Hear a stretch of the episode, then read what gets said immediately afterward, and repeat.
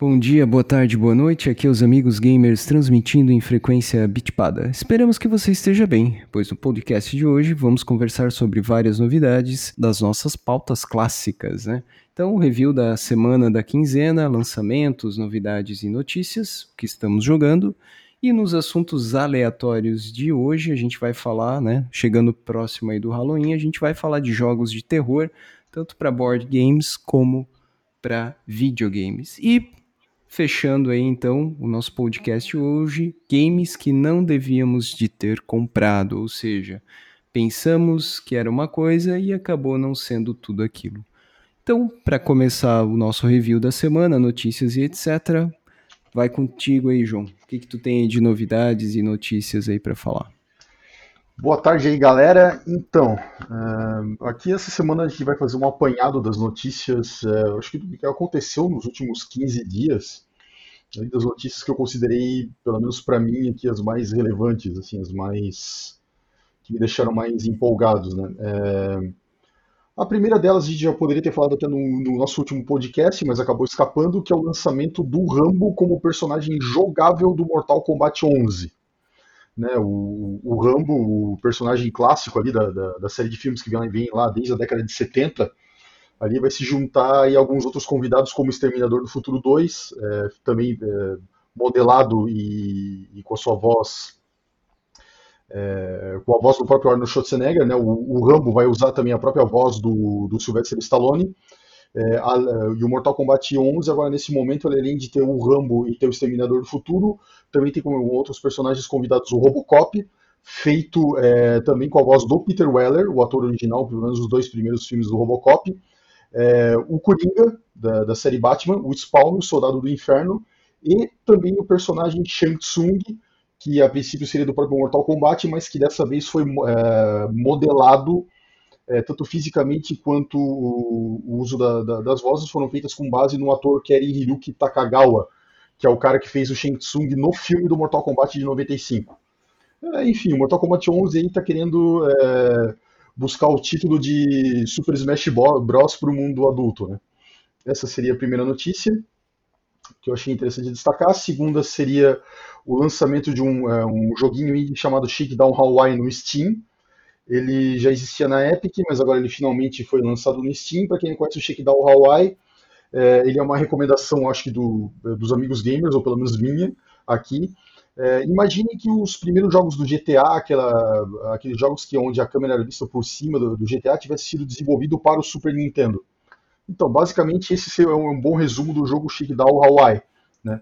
Ele basicamente é feito por uma empresa que é composta quase é, exclusivamente por um desenvolvedor chamado Brian, Brian Provinciano. Ele é uma sequência de um outro jogo chamado Retro City Rampage, que imaginava o GTA sendo é, como um jogo do Nintendo 8 bits, né? E a, a grande sacada do, dos jogos que esse cara desenvolve, que o Brian Provinciano é, desenvolve, é a quantidade de plataformas que ele suporta, né? Oficialmente ele está suportando Windows, 3DS, Nintendo Switch PlayStation 4, e o que é muito legal desses caras, é, o, desse cara, é que ele também desenvolve para algumas plataformas descontinuadas os jogos dele. Né? Nesse caso, você também pode comprar o Shakedown Hawaii para PlayStation 3, PlayStation Vita, Nintendo Wii e Nintendo Wii U.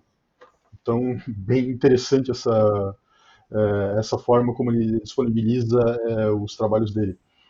Uh, mais uma notícia: a, Epic Games, na loja dela, está com uma sale de Halloween né? Mas é, particularmente eu não achei nada lá de, de, muito impressionante. Lá a gente fica aí, na verdade, na expectativa de quando, de quando se vem a sale de Halloween da Steam, né, que é tradicional aí, vem todo ano. A última notícia seria uh, que a SEGA também uh, fez um evento dentro da Steam né, de comemoração aos 60 anos e lançou aí alguns jogos, alguns demos e até alguns protótipos né, que é a gente deve discutir nos próximos, uh, até nos próximos tópicos desse podcast é, em especial o lançamento do protótipo cancelado de um jogo chamado Golden Axe, que basicamente reimagina um jogo chamado Golden Axe, é um clássico dos fliperamas. É, todo mundo aqui conhece, todo mundo aqui jogou. Né? Essas seriam as principais notícias que eu juntei aí ao longo da semana. E aí, Glaucio, o que, que tu manda para nós? De lançamento que eu vi de interessante dessas de lançamento que eu vi dessas últimas duas semanas que eu achei muito interessante foi um novo jogo da Nintendo baseado em Mario Kart chamado Mario Kart Live Home Circuits. Então, qual que é a ideia dele? Você compra o carrinho mesmo e nesse carrinho tem uma câmera. Você monta um circuito na sua sala, você recebe uns uns totemzinhos, você monta um circuito na sua sala e ele com realidade aumentada, você joga no seu Switch, mas o seu carrinho andando pela sua sala. Então me lembrou os bons tempos aí de ferrorama, autorama que a gente montava e pegava travesseirinho, pegava papelão e a gente montava túnel, montava esse tipo de coisa. Então agora você pode trazer o Mario Kart para o ambiente que você tem, né? E pelos vídeos que eu tenho visto na internet, ele tem sido o terror dos gatos, né? Porque os gatos veem o, aquele carrinho andando para lá e para cá e eles estão sendo o principal inimigo na, nas pistas aí. Então esse aí é o lançamento da semana. Pô, Glaucio, daí até me tira uma dúvida. Eu, é, eu vi isso dali, Glaucio, só uma, uma, dúvida rapidinho lá. O carrinho, eu preciso comprar um carrinho específico da Nintendo ou eu poderia usar qualquer um? Tipo, meu, eu tenho aqui um Mario Kart do, que eu comprei no McDonald's. Tem que ser um exclusivo para esse jogo? Não, é um carrinho que vem no pacote. É o carrinho com o jogo pro Switch. Hum. a principal reclamação que tenho ah, visto nos reviews é o preço, né? Por exemplo, se tu quer jogar multiplayer, cada um tem que ser o seu carrinho. Então acaba sendo um, um brinquedo caro aí. É que a Nintendo historicamente não, na verdade, quando você adquire um produto da Nintendo, você tem que estar preparado para pagar um preço caro, infelizmente. Não tem muito choro. Acho que é uma política da Nintendo né, já, né? Sim, é, eles ancoram, é, fazem a ancoragem do preço deles é nessa jogada assim, ó, nosso produto tem mais qualidade do que a concorrência, está é, tá preparado para qualquer criança jogar sem perigo nenhum para os pais, para as crianças serem expostas a algo que seja ofensivo, então a gente vai cobrar mais caro, até porque na visão deles do Switch, quando você compra um jogo do Switch, você está pagando por uma versão é, de TV do jogo e pela versão mobile, né? Então eles fazem isso, enfim, não concordo muito, mas. É a política da empresa, né?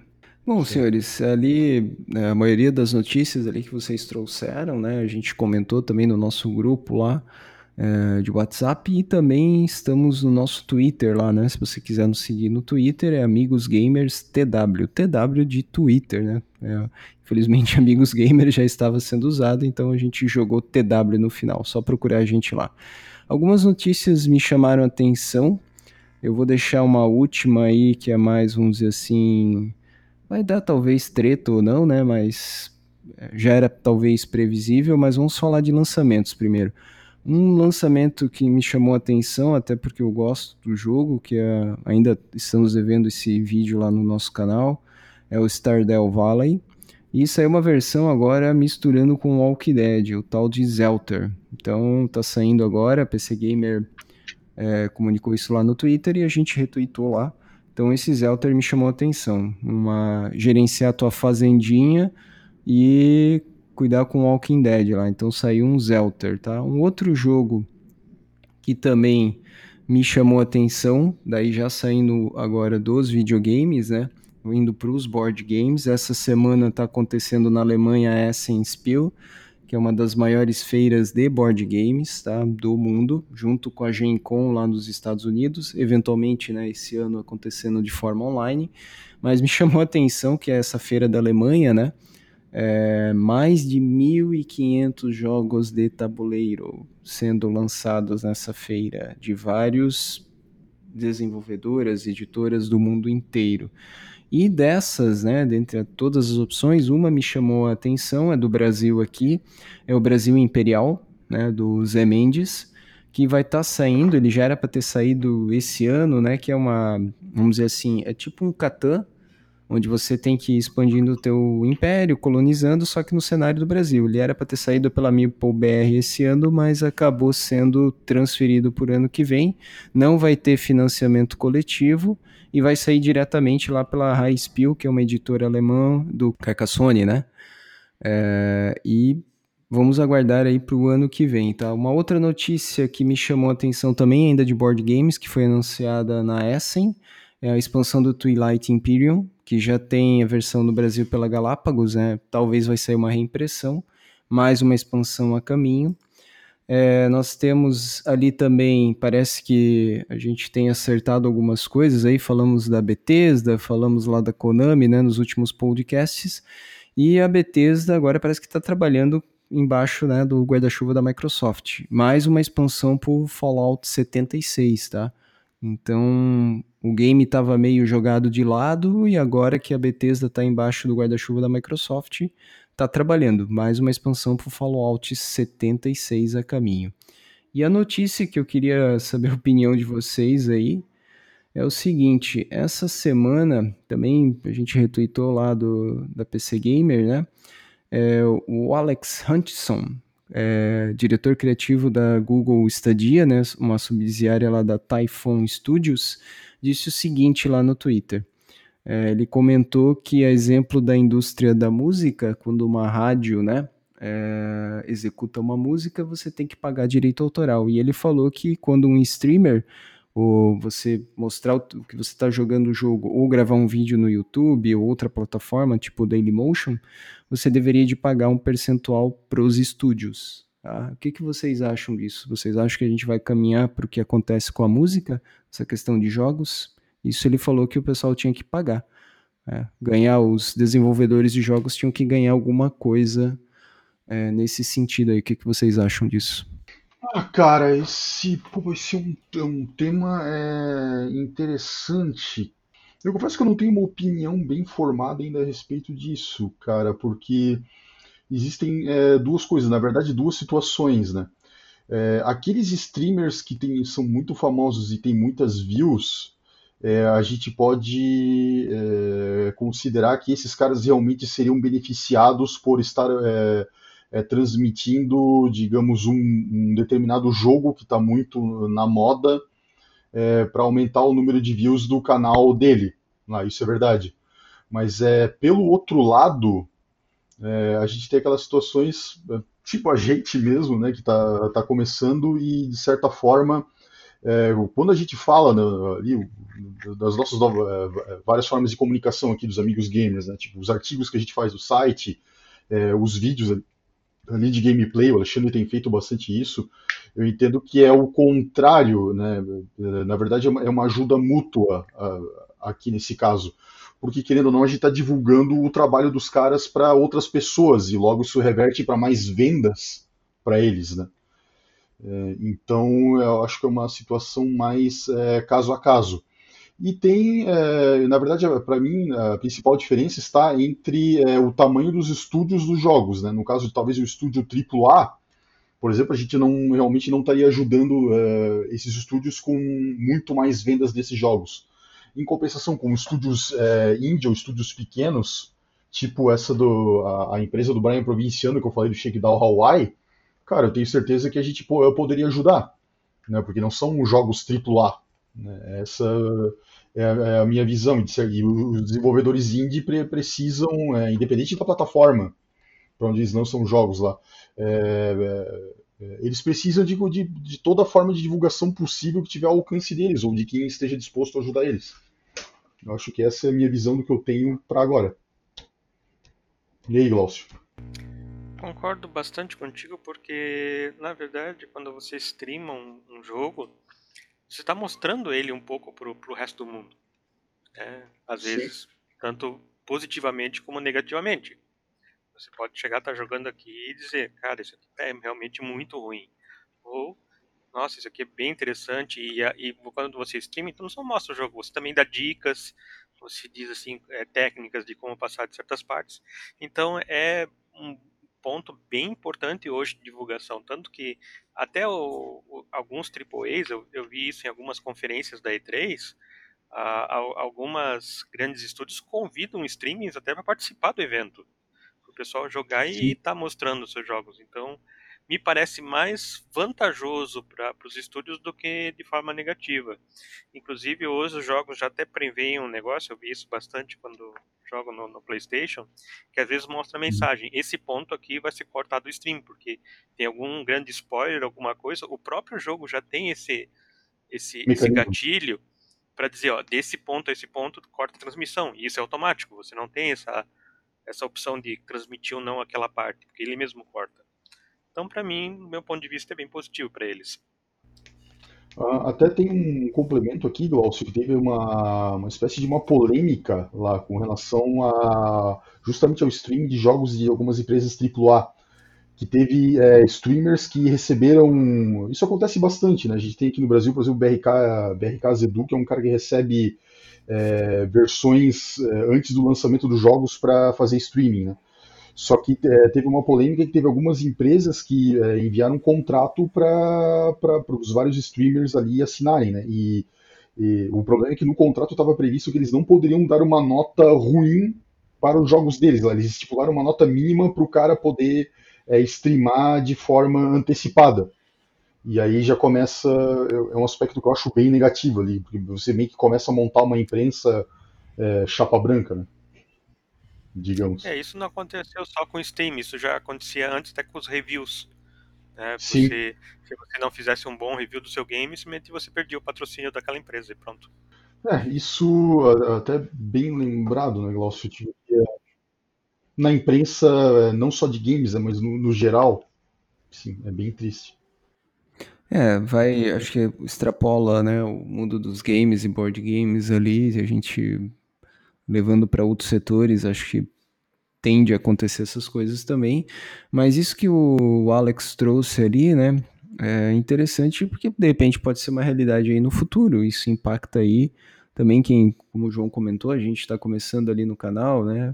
Meio, meio tarde, mas enfim, que é uma coisa comum, mas se realmente chegar nesse nível de cobrar, com certeza é, vai ter menos gente interessada, porque uma parte do que você faturar ali, é, apesar de você já ter pago a licença, né, seja via Steam ou qualquer outra loja, ou mídia, até mídia física onde você comprou o jogo, você ainda vai repassar um percentual ali pro, pro streamer, né? Pro streamer não, pra desenvolvedora, né? Se isso realmente acontecer, talvez, é né, uma tendência que a gente tá um chute, né? Talvez realmente diminua e fique só os streamers maiores que têm patrocínios, enfim, porque e o lado ruim, como vocês mencionaram, eu também acho ruim é para os estúdios pequenos, né? Porque tem muitos jogos, até jogos que a gente traz no canal, o exemplo lá, Hook, né, que eu comentei lá no, no, último podcast, você não vê muitos vídeos desses jogos, e são jogos que a gente gosta também, nem sempre a gente está jogando jogos da, da mainstream aí que tá na mídia e tal, AAA. A gente tem jogos muito bons, indies pequenos, que tenham um fator de diversão alto. Então talvez esses estúdios também sejam prejudicados, porque a partir do momento que eu, você tem que pagar tudo, né, e tal, e é, o teu canal, enfim, seja a forma que você tem ali de monetizar já não gera tanta receita pelo trabalho que você tem que fazer, então talvez vai cair as divulgações, né, isso também é o outro lado da moeda a gente vive em simbiose ali, né? É, as coisas têm funcionado bem assim. Mas se for por esse caminho da música, que já acontece com as rádios, né? Enfim, outras quando executam a música de um de um cantor ou de uma cantora, talvez as coisas vão mudar. Mas foi interessante isso. Ali me chamou a atenção. A gente retweetou lá na nossa conta do Twitter e quem sabe o que, que o futuro reserva, né? Foi, foi interessante esse, esse assunto aí. É que veio mais alguns pensamentos aqui a respeito disso. Não, diga lá. É, talvez é algo. É, cara, enfim, é algo que talvez que, que seja. que talvez exista, digamos, seria possível desenvolver um modelo ideal, digamos, de divulgação, né, de, de na verdade, de cobrança, né? É, considerando até no, no, mundo da música, né, se, se você parar para pensar, pô, é, na verdade é justo o artista receber é, uma grana quando é, você tem algum outro cara, no caso o Spotify ou qualquer outra empresa ali, lucrando é, com a execução da sua música, né? Talvez algo tipo uma, uma porcentagem da, daquilo que o streamer ganha, tipo, se poderia ir para os estúdios. E daí, ah, se o teu canal é muito pequeno e ainda não ganha nada, lá, então, tipo assim, cara, não vai nada pro, pro desenvolvedor. Né? Algum, alguma porcentagem nessa brincadeira. Talvez exista uma forma de criar um modelo é, justo para isso. Mas é, eu acho que isso é para o futuro. É, é, isso é uma situação, né, João? Quando o teu canal é pequeno e ainda você teria que pagar por ter streamado, você nem tá tendo receitas, daí eu acho complicado. Agora, de repente, ali, num X nível, não sei que nível é esse, teria que se discutir. Talvez seria interessante você repassar, é como você falou ali no caso de uma música, né? Tem o direito autoral e tal, com, é, mesmo que você tenha comprado o jogo, enfim. E a gente tem percebido isso, é, o YouTube também batendo bastante nessa questão, só que daí já é um extremo é, que a gente não, não sabe como lidar. Quando acontece assim, você sobe um jogo lá, que ele tem uma trilha sonora, por exemplo, que é do jogo, você não está usando nenhum de terceiro, mas ele entende que aquilo é direito autoral de um de um artista que gravou aquela trilha para aquele jogo. Você não monetiza nada. Então tem que encontrar um meio termo, né, um meio caminho nesse, nessa trilha aí, se isso também vier a acontecer, né? É, e daí, Alexandre, é, só para terminar minha linha de raciocínio lá, se, se eles trabalharem lá, no caso do YouTube ou qualquer outra empresa de trabalhar com essa questão, digamos, da, das porcentagens, isso, de acordo com o, com o que o canal monetiza, isso até tem chance de dar certo. É, se eles optarem por fazer assim, não, cara, é, é o preço é igual para todo mundo, independente do, de quanto o canal monetiza, os grandes estúdios, é, co conhecendo aí como, como, funciona a história da, da economia e até da, da, própria natureza, os grandes estúdios é o que os caras que vão se dar mal é, nessa, é, nessa, nessa mudança se ela vier a ocorrer. Né? Por que, que eu estou falando isso? É, os canais pequenos não vão ter outra alternativa a não ser streamar os jogos indie e divulgar os jogos indie. E streamar não é meramente de você colocar um, o vídeo do jogo e mostrar como, como que ele é, só analisar o, é, por exemplo, o caso do, do, do PewDiePie, né, que ele faz todos aqueles gritos lá, eu acho Sim. ridículo, mas, cara, tem muita gente que gosta, então existe um, um trabalho do cara junto com o conteúdo Sim. do jogo, né. Então, é, em resumo é isso, se for é, cobrado o mesmo preço, independente do que o canal monetiza, é, o, vai ser bom para é, justamente os jogos indie e vai ser ruim para os jogos AAA. Ou seja, a própria indústria de games AAA vai estar tá dando um tiro no pé. Se for um esquema de porcentagem, talvez dê certo mesmo. Sim, é. Vamos ver o que, que o futuro traz aí, mas se a indústria, né? Se os grandes ali, como ele está vinculado ao Google Stadia ali, cara, em algum momento isso aí vai aparecer no radar, tá? Se não para esse ano, o pessoal vai, vai mexer nisso aí. Talvez o futuro aí durante essa década aí seja isso aí também caminhar para um negócio parecido com o que acontece com a música hoje, né? Com plataformas, como foi mencionado, Spotify, enfim, entre outras ali. Legal, senhores, é um, é um tema polêmico, né? Com certeza o pessoal vai comentar e ouvir o podcast também. Mas uma coisa aí para a gente pensar que chamou atenção, a gente retweetou lá. Se quiser interagir com a gente, pessoal, procurem, nos procurem né, no Twitter, estamos lá, Amigos Gamers TW. Eu acho que é isso, da minha parte de novidades, lançamentos e notícias, né, que me chamou a atenção. Tem muitas outras coisas acontecendo.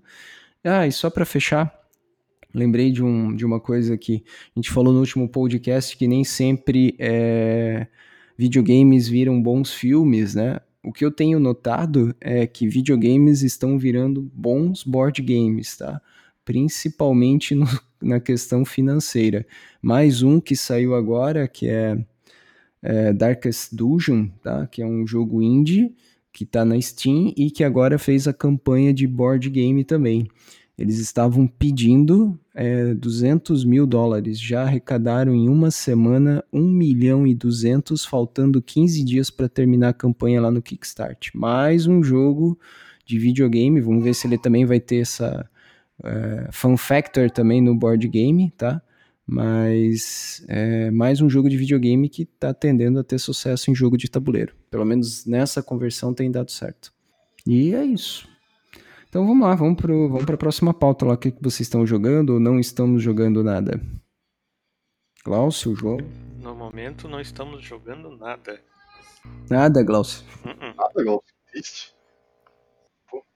Tá bom, então vou eu falar assim, eu joguei alguma coisa, né? É, o que, que eu joguei essa semana? Eu, é, graças a Deus, terminei, o, eu continuo na, na, minha saga retrô pessoal, né?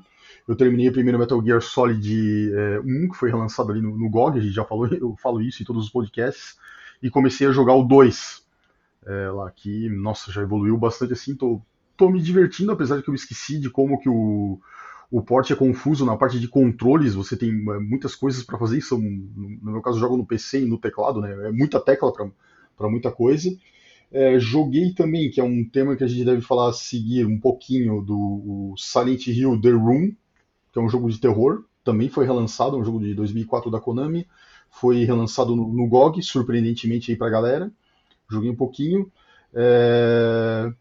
Dei uma, também mais uma jogada ali com, com o Robocop, com o Robocop do Mortal Kombat 11, assim, pra, dar uma, uma praticada, pra, enfim, né, fazia tempo que eu não, não jogava, e, cara, me, me surpreende, assim, só um aspecto rapidinho, pô, é, antigamente jogos de luta eram todos 2D, assim, eles é, ocupavam é, pouco espaço em disco e também, tipo, poucos recursos de máquina, né, cara? Cara, é, o jogo no meu HD com, é, com maior volume instalado lá é justamente o Mortal Kombat 11, cara. Cara, é 101 GB. Eita. Essa parada, velho. Cara, é muito grande. Lá, pra vocês terem ideia, eu tenho, eu tenho também o Horizon Zero Dawn que tá com é, 70 GB. Pô, então o teu HD tá com 1 tera lá, então, João, é isso? É, é, o, meu, o meu HD, tipo, se ele tem 1 tera, né? Tipo, tem jogos que eu, eu tenho com maior volume ali, uh, como eu falei, o Mortal Kombat 11, é, o Horizon Zero Dawn, 70 GB, e daí em terceiro já cai bastante o Resident Evil 3, que tem ali uns 30 GB mais ou menos. Né? E deixa eu ver. Ah, e, e, por último que eu joguei, que a gente deve falar bastante aqui, acho que eu vou deixar até pro, pro Alexandre falar, eu joguei o, o Golden Axed, que a SEGA lançou aí na, na, na, na, no evento dela de 60 anos, que foi uma surpresa para mim. Por quê? Porque foi uma surpresa. A única coisa que, que existia do Golden Axe é, publicado nesse mundo era um vídeo é, que eu não lembro se foi vazado, se foi efetivamente publicado, do, do protótipo que agora a SEGA lançou, é, lá do estúdio SEGA Austrália, que é um estúdio que ela fechou. Ela cancelou o jogo e fechou o estúdio SEGA Austrália. O que, eu pensei, cara, a gente nunca vai. Isso, esse vídeo é a única coisa que a gente vai é, conseguir ver desse remake do Golden Axe. E surpreendentemente ele brotou ali. Eu dei uma jogada, é bem curtinho, ali, mas acho que eu vou deixar para o Alexandre fazer é, as considerações dele, até porque ele fez o vídeo para o nosso canal.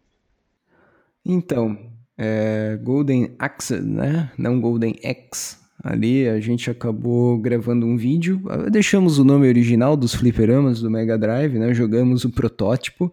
É uma prova de conceito, né? É, a SEGA pegou ali o que o estúdio dela da Austrália fez. Esse estúdio foi fechado, a gente comentou isso também lá no vídeo no nosso canal. Aí o pessoal pergunta: ah, como é que eu acho vocês né, no YouTube? Bom, se vocês procurarem Amigos Gamers, vai ter um monte de canal, tá?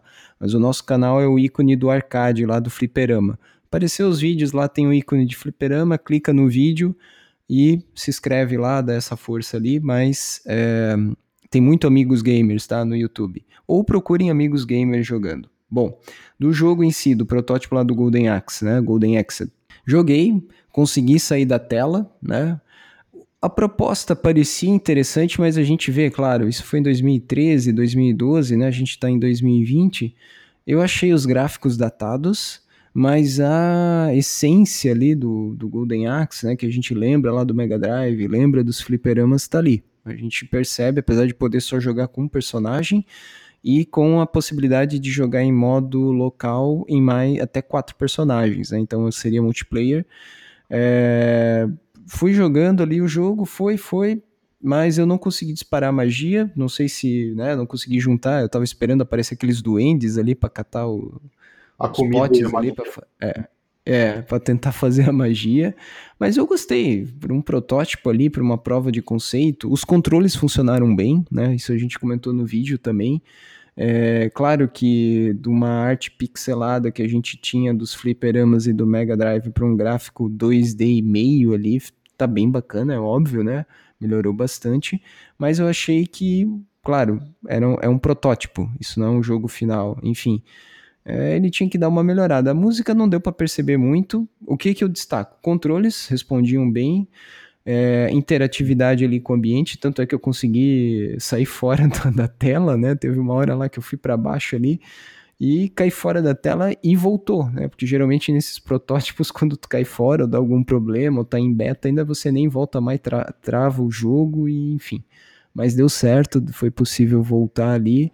Terminamos e justamente aparece, você vai ali para a sala do chefão final do Golden Axe é, original, né? É, exatamente, esse chefão ali, tá? Infelizmente não, não faz nada daí. Eu acabo ali o demo Não, acaba... só tá no fundo lá observando, mas não tem nada, tá? Não tem nada de demais ali. Então, mas o jogo é legal e a gente também comentou que nessas comemorações da SEGA ia ter várias coisas gratuitas e saiu Streets of Kamurocho, Endless Zone, entre outros jogos que a SEGA disponibilizou. Então, saiu bastante coisa interessante nesse aniversário da SEGA aí, fora outras promoções que teve dos jogos dela, né? Esse Streets of uh, Streets of alguma coisa ali, na verdade, ele é um uh, me parece mais um home hack do Streets of Rage 2 ali. Esqueci de comentar até, Alexandre, eu acabei jogando para dar uma olhada, cara, eu, acabei é, eu vi que vocês dois também compraram finalmente lá o Sega Mega Drive Collection no Steam, né, que vem que é na minha visão a melhor coleção, digamos, de de ROMs que você pode comprar hoje na Steam, esse disparado o melhor custo-benefício, né? É, e eu joguei daí, uh, até dei uma olhada nos três Golden Eggs para dar uma relembrada. E, cara, assim, né, não adianta, ainda mesmo depois de jogando o protótipo, assim, o meu veredito final é, cara, você quer jogar Golden Eggs, joga o primeiro. Não precisa nem lembrar que existem outros Golden Eggs por enquanto para jogar, né? É, embora é, a gente precisa colocar aqui, a gente tem que ser justo, né, cara? É, o Golden Axe ali, que a, que a SEGA é, liberou, cara, era um, um, protótipo, né, cara, longe de, tá, de ser um produto final, né? Mas é, eu acho que pelo pouco que eles liberaram, assim, foi, foi legalzinho, assim. Foi uma experiência bacana, cara, poder jogar um produto que eu achei que a gente nunca ia conseguir jogar. Um protótipo que seria só uma lenda urbana. Foi legal a proposta da SEGA em disponibilizar esse protótipo de forma gratuita na Steam do Golden Axe, Golden Axe, né? Vamos então para a nossa última pauta, falar sobre jogos de terror, visto que o Halloween se aproxima, e de jogos que não deveríamos ter comprado. Vai aí, Glaucio. Acho que até hoje o único jogo que realmente.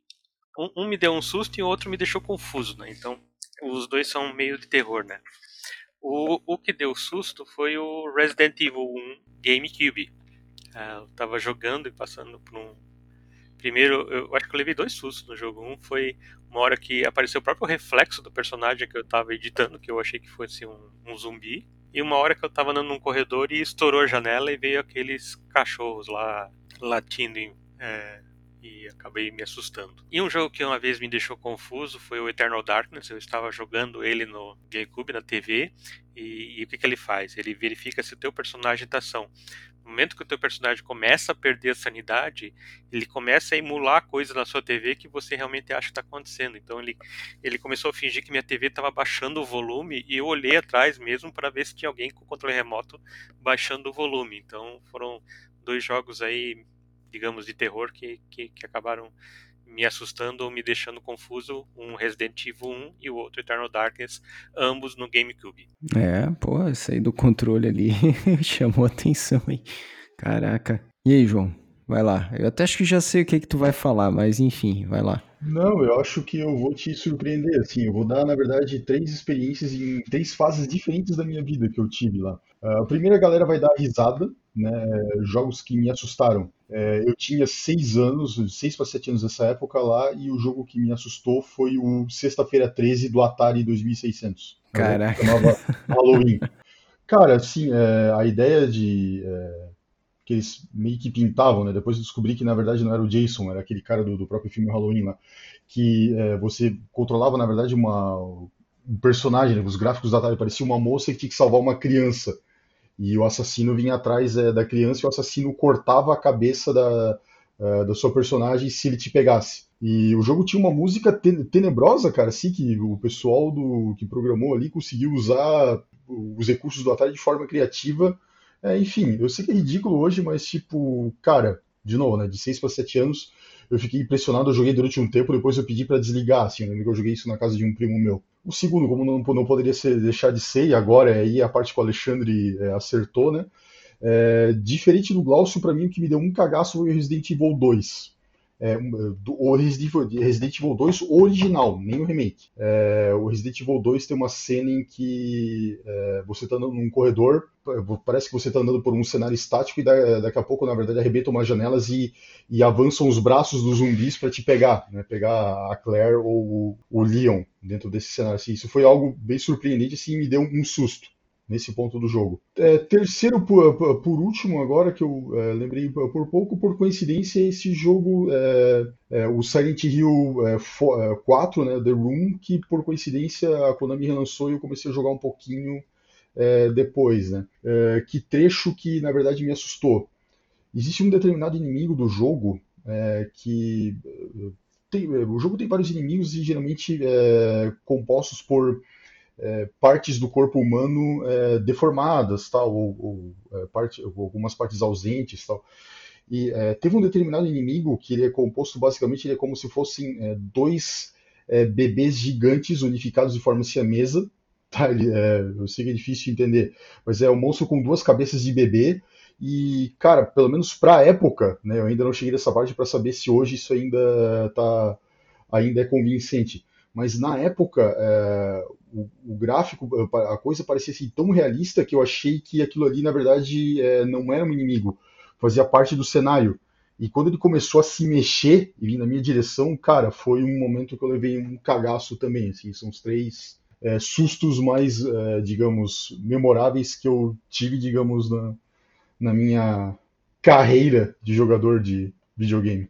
Bom, concordo com todos esses aí que vocês falaram, né? Principalmente ali que o João mencionou lá do Atari, na época, o Sexta-feira 13, que era a música tema era do Halloween, né, do filme, enfim, era um, realmente era um jogo que assustava pela música, né? O pessoal trabalhou muito bem esse recurso do Atari, mas o que me chama atenção e que me marcou foi o Alone in the Dark 1 para PC, lá nos anos 90, é, gráficos pixelados ainda, mas ele foi realmente uma revolução. Alone in the Dark, né, o personagem principal é o investigador ali, o Edward Carnaby, que continuou depois nos jogos da franquia, mas o primeiro realmente marcou época e é considerado aí, na minha opinião e por muitos também, o pai do gênero de survivor horror, né? Depois que derivou aí o Resident Evil, Silent Hill, entre outros, tá?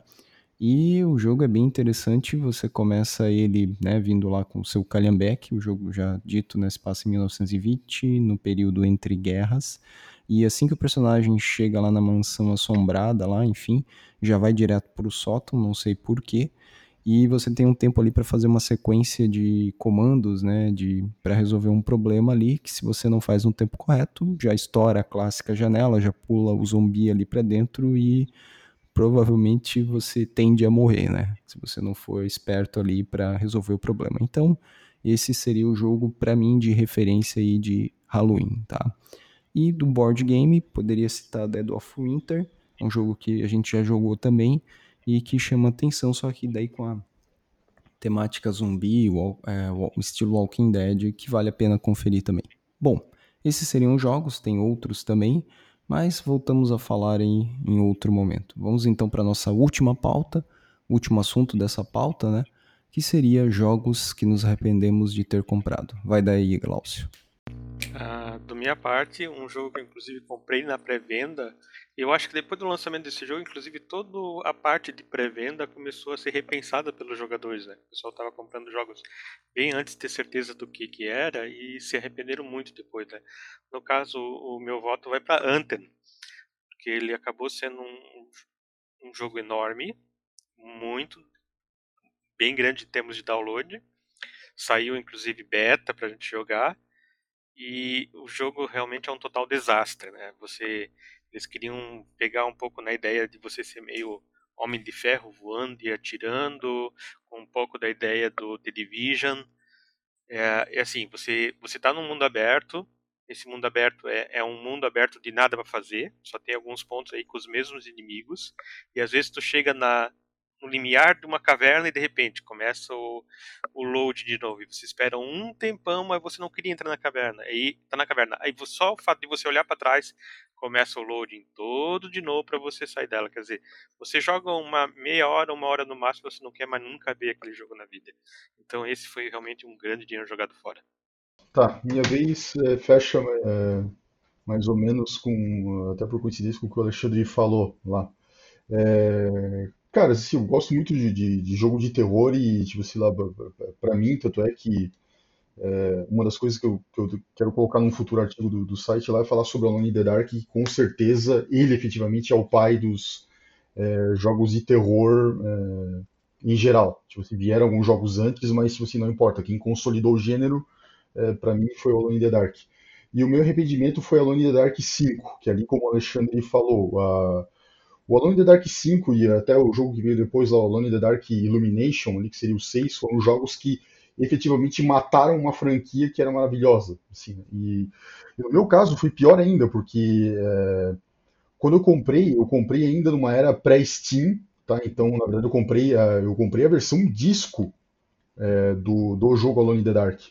Né? E o que aconteceu inicialmente comigo? É, eu comprei a versão disco, fui tentar jogar na minha máquina que eu tinha na época e descobri que, te, é, que a minha máquina estava ultrapassada. Enfim, eu não tinha os requisitos de, de hardware básicos para é, para poder rodar o jogo adequadamente. Então, é, eu tive uma experiência meio ruim, mas eu achei assim, não, cara, o problema é a minha máquina. Então, o que, que, o que, que eu fiz? Eu gostava tanto da série Alone in the Dark que eu comprei naquele momento uma nova máquina, eu comprei um novo computador.